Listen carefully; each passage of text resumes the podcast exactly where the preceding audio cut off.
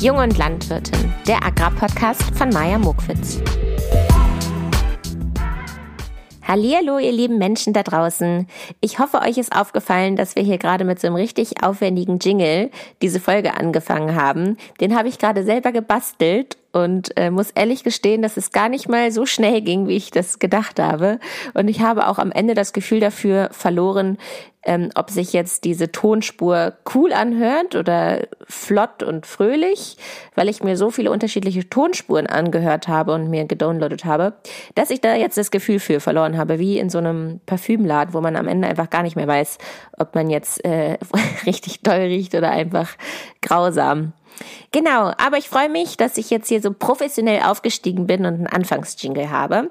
Denn ich muss euch erzählen, ich war in den letzten Wochen in den Podcast-Charts auf Platz neun und spätestens da habe ich mir gedacht, ich müsste vielleicht noch mal ein bisschen mehr Arbeit in die Hörqualität von diesem Podcast stecken. Und das habe ich heute gemacht. Falls ihr euch wundert, in welcher Rubrik ich dann in den Charts war, ich war in der Rubrik Wissenschaft. Das hat mich ehrlich gesagt auch etwas ähm, ja, verwundert. Aber da gab es noch mal eine Unterrubrik und zwar Naturpodcasts. Also ich war in den Charts von den Naturpodcasts und falls ihr euch jetzt so denkt, Mensch, Maja, läuft bei dir, dann kann ich euch erzählen, auf Platz eins war Peter und der Wald und danach, ich glaube irgendwie auf Platz zwei oder drei war Gut zu Vögeln und das war ein Podcast, da konnte man sich gefühlt ähm, Vogelgeräusche anhören, beziehungsweise haben da einfach zwei Leute über Vogel, Sing, Sang philosophiert. Also wisst ihr Bescheid, das ist meine Rubrik Wissenschaft und Natur. Bevor ich euch gleich erzähle, was ich mir für diese Folge überlegt habe, möchte ich mich natürlich wie immer für die Neuen, die hier zum ersten Mal reinhören, einmal vorstellen. Das ist der Podcast von Maya ich bin ein Landwirtschaftskind, bin also auf einem Bauernhof groß geworden, habe Landwirtschaft studiert und habe die letzten Jahre in Berlin gelebt, letztes Jahr eine Agrarweltreise gemacht und ähm, mich selbstständig gemacht, jetzt in den letzten Monaten mit einer Agraragentur für die Landwirtschaftsbranche. Und in diesem Podcast möchte ich euch gerne daran teilhaben lassen, was mich interessiert als Junglandwirtin, welche Leute ich inspirierend finde, welche Nischen ich interessant finde in der Agrarbranche. Und es ist sozusagen wie ein Tagebuch von mir, wo ich jeden Montag einen kleinen Einblick gebe, was bei mir passiert. Fangen wir mal an mit der heutigen Thematik. Ich habe mir überlegt, vielleicht ist es mal ganz interessant, wenn ich euch erzähle, was so zurückschwappt, wenn ich immer eine Podcast-Folge online stelle. Wer meldet sich eigentlich bei mir darauf hin? Was kriege ich eigentlich für Nachrichten? Kriege ich vielleicht auch mal Kritik? Wenn ja, wie hört die sich an? Ähm, wie gehe ich damit um? Und ähm, genau, ich wollte euch einfach sozusagen mal zurückspiegeln, wer so meine Hörer sind und was euch ähm, anschließend nach meinen Themen immer so beschäftigt. Ich habe mir also zwei, drei Nachrichten rausgesucht, die werde ich euch vorlesen und dann können wir da mal ein bisschen tiefer drauf eingehen. Ich freue mich drauf. Fangen wir mal an mit der ersten Nachricht. Die habe ich übrigens per Mail bekommen. Das fand ich irgendwie einen lustigen Weg, mich zu kontaktieren. Also normalerweise passiert das eher über LinkedIn oder Facebook oder Instagram. Und bei der Mail habe ich mir dann so vorgestellt, wie sich jemand so vor seinem PC gesetzt hat und dann, so, und jetzt schreibe ich mal der Maya. Ich habe da nämlich richtig viele Gedanken zu. Und ähm, ja, diese Nachricht ist von einem Mann und ähm, genau, ich werde es aber anonym vorlesen. Also, hallo Maya, ich bin Punkt, Punkt, Punkt und gerade dabei, mit großem Interesse deinen Podcast zu hören. Finde ich sehr gut. Schade eigentlich, dass ich nur deshalb schreibe. Ob das hier ein angedeuteter Flirt ist? Hm. Wollte etwas zu, zu cool ist der, der gerne hilft Folge anmerken. Ich muss ehrlich gestehen, ich habe da jetzt nicht selber noch mal reingehört, weil ich es irgendwie cooler fand, jetzt irgendwie frisch darauf zu antworten. Ähm, ja, falls ihr Interesse habt, was ich damals gesagt habe, hört einfach noch mal rein. Die Folge heißt Cool ist der, der gerne hilft. So, weiter geht's mit seinen Worten. Du meinst dort, dass Pflanzenschutzmittel wirklich nur eingesetzt werden, wenn unbedingt nötig. Das zweifle ich an, weil gegen viele Schädlinge, Krankheiten, Unkräuter etc. Mittel präventiv eingesetzt werden in Klammern, meine von einem Wert von zwei Drittel vorsorglichen Spritzung gehört zu haben, finde die Quelle aber leider nicht mehr. Klammer zu. Außerdem werden Pflanzenschutzmittel von landwirtschaftlichen Beratern verkauft, die natürlich mehr verdienen, wenn sie mehr verkaufen. Da hätte ich mich über einen kritischen Umgang mit dem Thema gefreut. Negative Aspekte von Pflanzenschutzmitteln wie das Artensterben, nachlassende Bodenfruchtbarkeit oder Rückstände sprichst du leider, in Klammern noch, Zinker, Zinker, nicht an. An der Biolandwirtschaft sehen wir, dass es auch ohne geht. Das wäre ein kritischer und weniger einseitiger Umgang toll gewesen. Bitte nicht falsch verstehen, sondern als positive Kritik verstehen. Schöne Grüße. Punkt, Punkt, Punkt. so, jetzt will ich euch einmal kurz vorlesen, was ich denn damals geantwortet habe. Hallo, Punkt, Punkt, Punkt. Vielen Dank für deine Nachricht. Da hast du vollkommen recht mit deiner Mail. Meine Folge hätte durchaus kritischer sein können. Sehr gute Punkte, die du da anführst. Vielleicht kann ich es an anderer Stelle einfließen lassen. Mein Podcast lebt natürlich von meiner lockeren Art und dem von der Seele reden, manchmal auch mit weniger Bedacht. Aber dennoch bin ich dankbar, wenn man es tiefer beleuchtet als ich und bei mir Kritik äußert. Liebe Grüße, Punkt, Punkt, Punkt. Ah nee, das darf ich ja sagen. Liebe Grüße, Maja. So, jetzt können wir ja mal gemeinsam auf die Punkte eingehen, die er kritisiert. Ich dachte mir, wir fangen mal mit dem Punkt an, dass er meinte, wir werden ja auch von landwirtschaftlichen Beratern ähm, beraten, die dadurch mehr verdienen, wenn sie uns mehr verkaufen. Und dazu ja, gibt es einfach folgende Antwort. Also an allererster Stelle kann man natürlich sagen, dass der Landwirt ein Interesse daran hat, dass die Artenvielfalt erhalten bleibt, genauso wie dass die Natur gesund ist, weil das einfach die Grundlage unserer Arbeit ist, dass die Natur funktioniert. Deswegen haben wir kein Interesse daran, unser Land tot zu spritzen. Das als allerersten Punkt. Als zweiten Punkt, natürlich ist Spritzen auch für uns eine enorme ähm, ein enormer Kostenpunkt. Nicht nur, dass das Pflanzenschutzmittel was kostet, sondern auch natürlich die Arbeitsstunden von dem Mitarbeiter sowie auch äh, der Kraftstoff. Also ein Landwirt kann da ruhig egoistisch denken und sich denken, ist das jetzt sinnvoll, wenn ich mir hier jetzt ein Pflanzenschutzmittel kaufe? Er denkt also nicht daran, dass jetzt hier der Berater äh, irgendwie mehr verdient und ähm, genau, lässt sich da nicht reinreden, weil das für ihn, wie gesagt, einfach Kosten sind. Als weiteren Punkt kann man dazu noch aufzählen, dass heutzutage ein Betrieb nicht nur von einer Person beraten wird oder von, von der Industrie beraten wird, so kann man es eigentlich sagen, sondern dass die Landwirte nach mehreren Säulen äh, sich eine Beratung einfordern. Also zum Beispiel wir zu Hause, wir werden von der Landwirtschaftskammer beraten, das ist also ein staatliches Organ. Dann werden wir zusätzlich noch von einem selbstständigen Berater vor Ort beraten. Also es ist eine Einzelperson, die sich damit selbstständig gemacht hat und speziell auf unsere Region darauf spezialisiert ist, uns zu beraten. Er kennt sich also mit den Flächen aus, er kennt die Landwirte aus der Region. Ähm, ja, er weiß, wann wo schon welche Schädlinge sind, ob wir was erwarten können. Ähm, genau. Für diesen Berater sind wir sehr, sehr dankbar.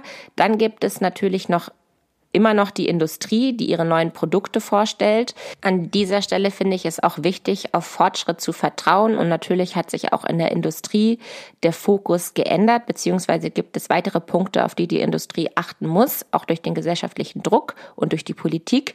Also selbst da wird, werden natürlich neue Faktoren beachtet, wie zum Beispiel äh, die Bienenfreundlichkeit von einem Pflanzenschutzmittel und, und, und. Und ähm, ja, wir Landwirte vertrauen darauf, dass die Industrie dort auch genug kontrolliert wird von einem politischen Organ.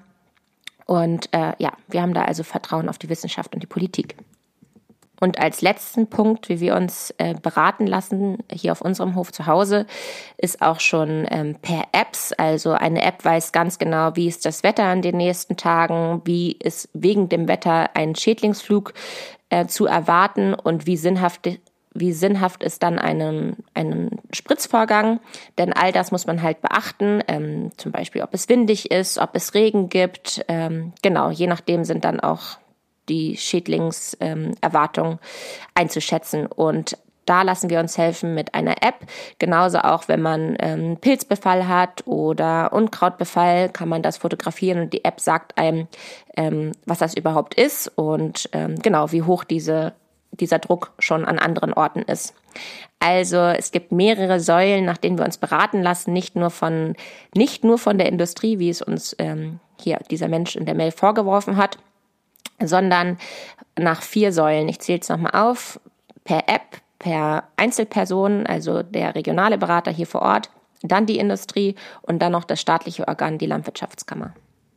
Also Fazit zu seiner Aussage, die da war, außerdem werden Pflanzenschutzmittel von landwirtschaftlichen Beratern verkauft, die natürlich mehr verdienen, wenn sie mehr verkaufen, ist meiner Meinung nach, dass wir nicht einseitig beraten werden, sondern umfanglich beraten werden und dass es deshalb keine abhängige Beratung ist. So, und jetzt geht's weiter mit einer, mit einem Riesenfass, was er aufmacht. Und zwar schreibt er jetzt, Negative Aspekte von Pflanzenschutzmitteln wie das Artensterben, nachlassende Bodenfruchtbarkeit oder Rückstände sprichst du leider nicht an. So, wollen wir mal darauf eingehen.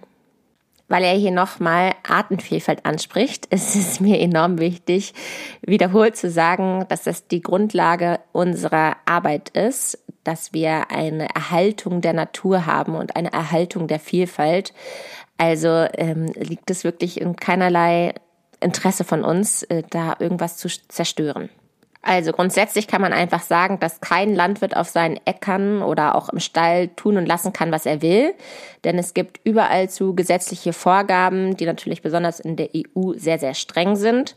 Und ähm, diese Vorgaben, die verpflichten uns Landwirte halt dazu, Standards einzuhalten, die sowohl den Umweltschutz, dann dem Tierschutz und dem Arbeitsschutz sowie dem Verbraucherschutz betreffen. Und eines der Hauptanliegen ist wirklich der Schutz der Verbraucher und die gesetzlichen Regelungen dazu und die Überwachungsmaßnahmen. Also all das, was unsere Arbeit betrifft, wird immer gesetzlich geregelt und auch überwacht von staatlichen Organen. So, und weil er ja besonders die Rückstände anspricht, kann ich euch halt erzählen, dass es in Deutschland ähm, sehr, sehr lange dauert, bis ein Pflanzenschutzmittel überhaupt veröffentlicht wird. Also man sagt, im Schnitt dauert es zwölf Jahre, nachdem es alle Tests und Risikobewertungen durch hat, wird ein ähm, Pflanzenschutzmittel erst veröffentlicht, wenn es dann alle Tests besteht. Und in Deutschland gibt es also eine Zulassungsstelle, die nennt sich BFL, das steht für Bundesamt für Verbraucherschutz und Lebensmittelsicherheit.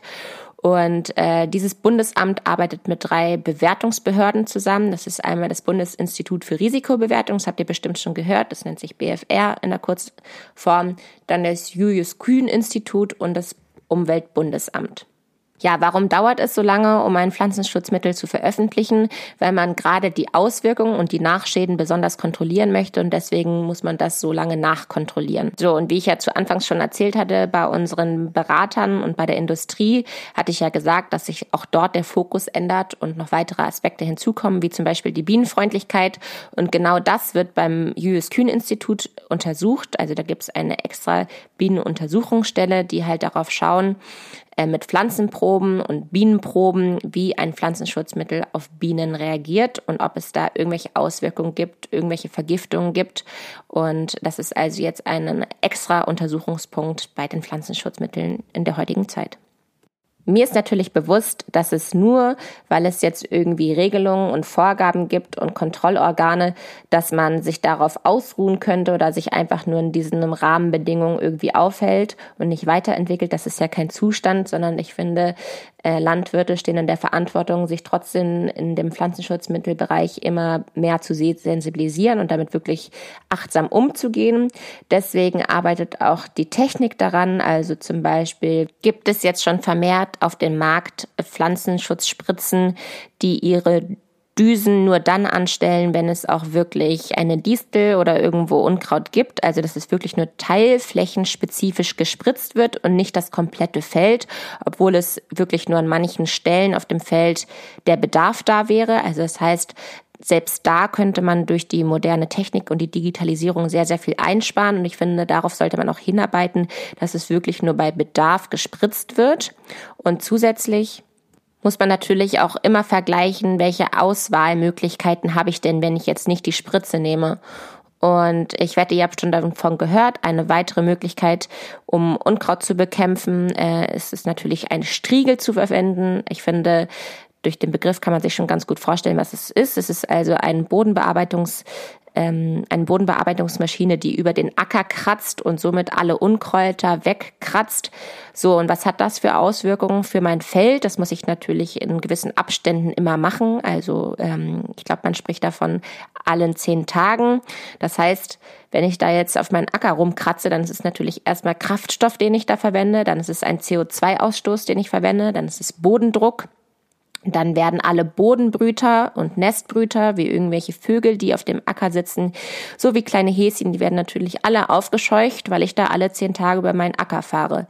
Also ich finde, daran sieht man ganz stark, dass man das nicht einfach so schwarz-weiß-mäßig abtun kann. Ja, verwendet doch keine Pflanzenschutzmittel, nehmt doch lieber den Striegel, denn auch der Striegel hat natürlich seine Nachteile, aber natürlich auch seine Vorteile. Also das muss man dann immer abwägen und ähm, mit sich selbst und seiner Betriebsphilosophie irgendwie festlegen, was man machen möchte. Ja, so, ich denke, jetzt bin ich ein bisschen tiefgründiger geworden und bin ein bisschen auf seine Kritik und seine Bedenken eingegangen. Falls euch noch irgendwas fehlt in meinen Erläuterungen, dann schreibt mir doch einfach gerne. Ihr findet mich übrigens unter den Hashtag ähm, Agrarweltreise zum Beispiel auf Instagram oder unter meinem Namen Maja Muckwitz auf LinkedIn, Facebook. Und ich freue mich, falls ihr noch Anmerkungen dazu habt. Kommen wir zur nächsten Nachricht. Die habe ich über Facebook erhalten und die ist ähm, viel, viel positiver als die erste eben gerade, aber ich freue mich über beide Nachrichten. Also ich freue mich auch, wenn ich nochmal an meinen Blickpunkten ein bisschen arbeiten muss und nochmal in mich gehen muss und gucken muss, habe ich da irgendwas eigentlich falsch gesagt oder genau, müsste ich nochmal über die eine oder andere Sache nachdenken. Deswegen scheut euch nicht, auch mir kritische Zeilen zu schreiben. Aber hier hat jemand geschrieben, Moin Maya. Nachdem du in deiner aktuellen Podcast-Folge ein Hörerin-Feedback vorgelesen hast, dachte ich mir, dass ich dir auch mal eine Nachricht schreiben könnte. Einfach um dir zu danken und um dir zu zeigen, dass du auch außerhalb der Landwirtschaft ankommst und gehört wirst. das finde ich irgendwie eine niedliche äh, Beschreibung, dass ich auch außerhalb der Landwirtschaft ankomme. ich selber komme von Hause aus aus der Forst, habe aber mit der Tradition des Försterberufs gebrochen um mich nun als Ingenieur in der Forsttechnik dem Ganzen wieder anzunähern. Durch irgendein für mich nicht mehr nachvollziehendes Ereignis habe ich aber seit jeher ein unerklärliches und ureigenes Interesse an der Landwirtschaft. Auch wenn ich selber nie direkt in dieser Branche gearbeitet habe, so muss das etwas mit der Vorahnung über das überaus befriedigende Gefühl zu tun haben, mit seiner Arbeit Rohstoffe und letztlich eine Lebensgrundlage für sich und seine Mitmenschen zu erarbeiten ganz ähnlich wie in der Forst. Hätte ich nach dem Abi gewusst, dass man keinen eigenen Hof haben muss, damit man ein Lavi-Studium, damit ein Landwirtschaftsstudium SIM ergeben kann, dann hätte ich eventuell sogar dieses Fach gewählt. Vielleicht auch eine gute Message an deine Hörer. So, darauf werde ich natürlich nach dieser Mail einmal eingehen. So, weiter geht's mit seinen Worten. Dein Podcast ist also ein gefundenes Fressen und ich lausche gespannt deinen Erzählungen aus den vielen Facetten der Landwirtschaft sowie von deiner Weltreise.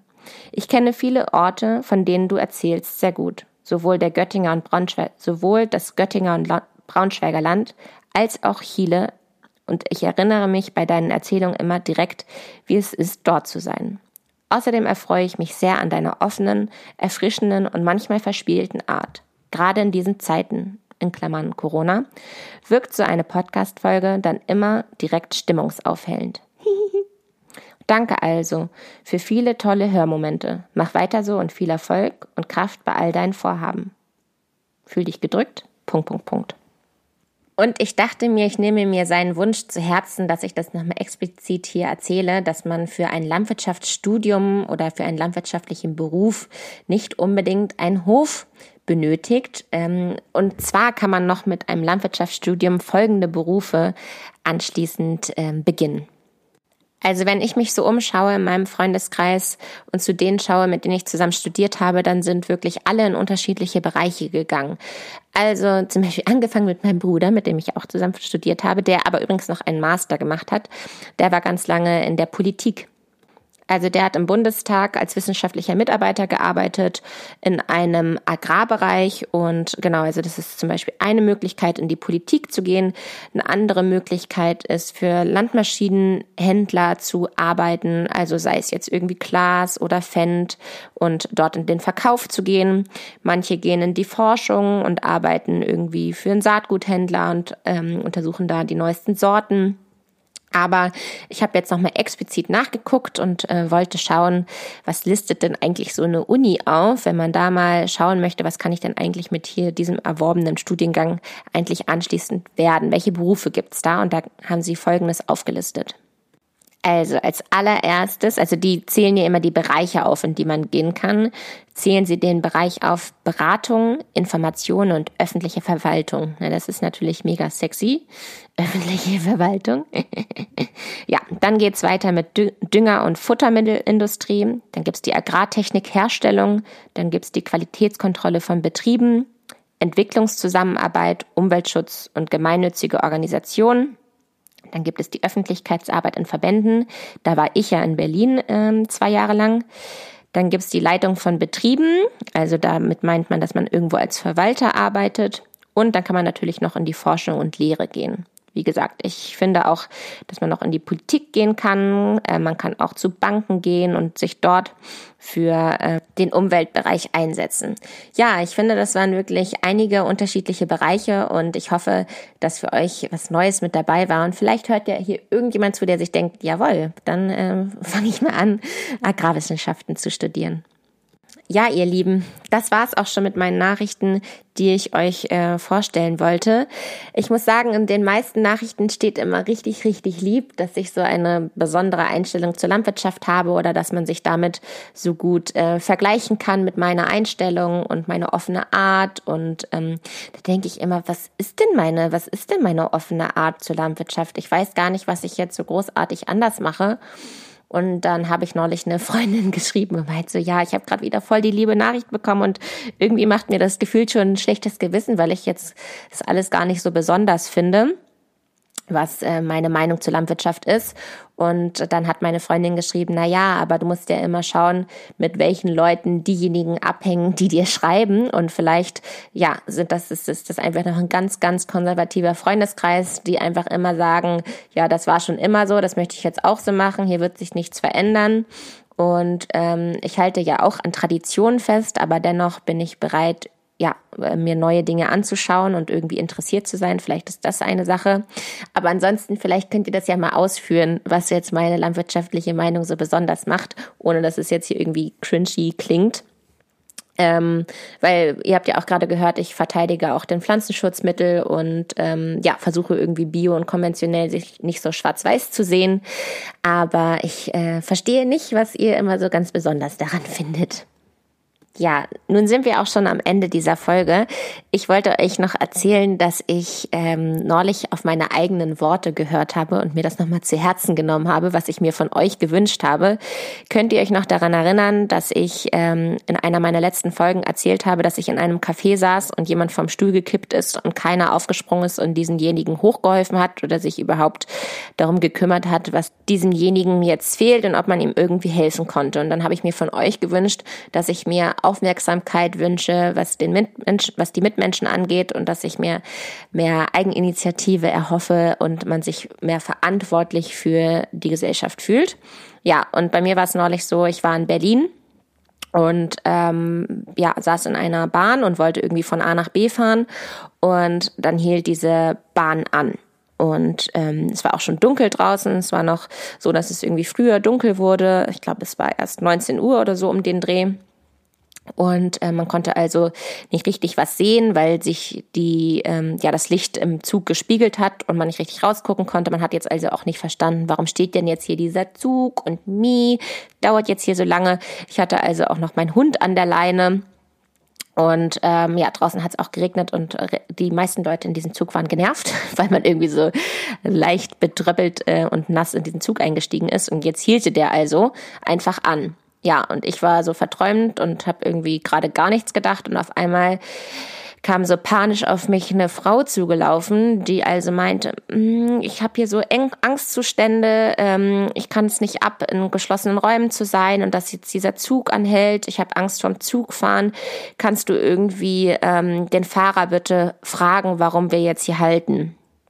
Naja, und dann ich so aus meiner verträumten Welt so, huch, okay, äh, ja, und guckte dann halt und habe festgestellt, dass wir in einem Abteil waren, bei dem man nicht durch in den nächsten Zug gehen konnte, weil da keine Tür war, sondern weil der Waggon einfach aufhörte. Also ich konnte jetzt nicht einfach sozusagen zum Fahrer gehen, ähm, zum Zugfahrer, weil ich gar nicht so weit gekommen wäre. Und da meinte ich so, du, da hinten ist eine Tür, äh, ist gar keine Tür, ich komme also gar nicht durch, ähm, aber es ist schon alles gut. Ja, und dann war sie so, kannst du bitte, bitte, bitte diesen Fahrer ansprechen? Dann meinte ich, das geht nicht. Naja, und dann hat sie gemerkt, dass ich da irgendwie nicht so, äh, nicht so mitgewirkt habe mit ihrer Angst und ist also weiter vollkommen verwirrt in diesem Zug rumgelaufen. Und ich dachte mir halt so, Menno, hier stehen gerade bestimmt acht andere Menschen, die das mitkriegen und keiner kümmert sich.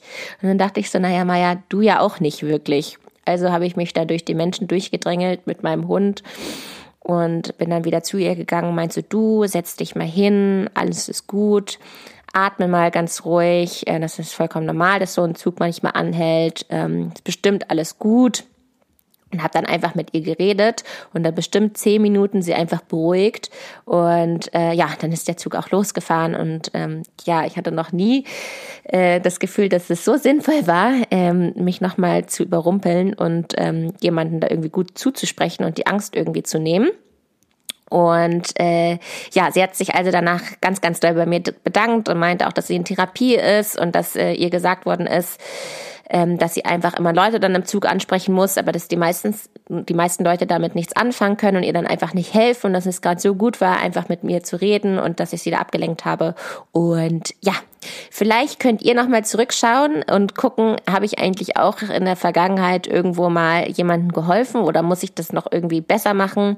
Ich dachte mir, ich teile das jetzt mal mit euch, weil sich das so gut angefühlt hat, da irgendwie äh, mit Menschlichkeit zu zeigen. Ja, das ist also nochmal mein Wunsch. Ähm, ich bitte um mehr Mitmenschlichkeit, auch gerade jetzt zu Ostern. Und ich wünsche euch fröhliche Ostern. Diese Folge widme ich wie immer Sina und all den Leuten, die mir immer so lieb schreiben. Tschüss.